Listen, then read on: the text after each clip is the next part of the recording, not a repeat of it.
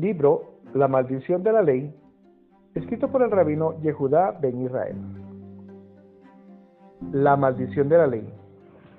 Esta posición del hombre frente a la ley de Elohim es a lo que Pablo le llama la maldición de la ley.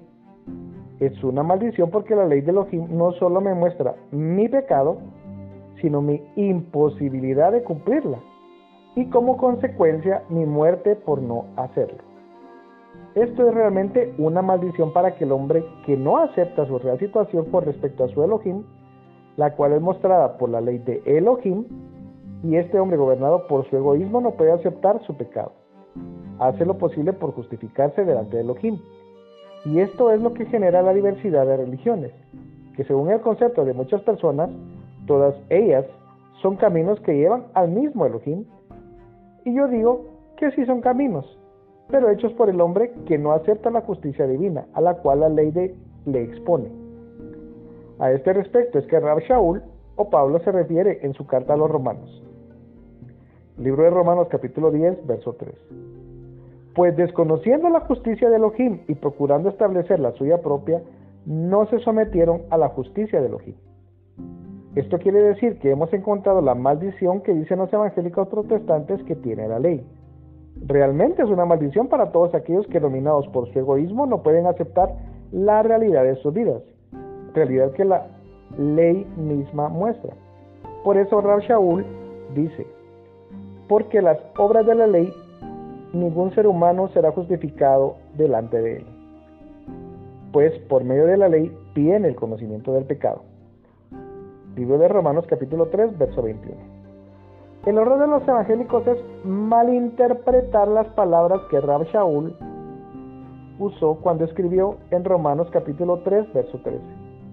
El Mesías nos redimió de la maldición de la ley. Él dice que el Mesías nos salvó de la maldición de la ley, no de la ley refiriéndose a la maldición de la imposibilidad de guardar los mandamientos de Elohim y así andar en justicia, ya que se, la ley nadie podía reconocer su pecado para cambiar. La ley tiene como función mostrar el pecado que hay en el corazón del hombre, así que, obedeciéndola para ser justo, eso es únicamente la falta de humildad del hombre por no aceptar su condición real delante de Elohim, la condición de pecador es no aceptar la justicia divina y tratar de imponer su propia justicia. Aceptar la ley es aceptar que me señalen el pecado que habita en mi corazón. No aceptar la ley es no aceptar que me digan que soy pecador. Entonces, nunca podré arrepentirme de mis pecados y alcanzar el perdón divino. Y eso es precisamente lo que castiga Elohim. El no aceptar mi pecado que es señalado por la ley porque entonces nunca me humillaré delante de él. Jeremías o libro de Jeremías capítulo 2 versos, verso 35. Aún dices, soy inocente, ciertamente su ira se ha apartado de mí. He aquí, entraré en juicio contigo porque dices, no he pecado. Y eso es algo que el pueblo de Israel como pueblo no logró entender. Digo como pueblo porque existieron hombres célebres y no tan célebres que sí llegaron a ser justos delante de Elohim porque no fueron gobernados por su egoísmo. Pero como pueblo no fue una realidad.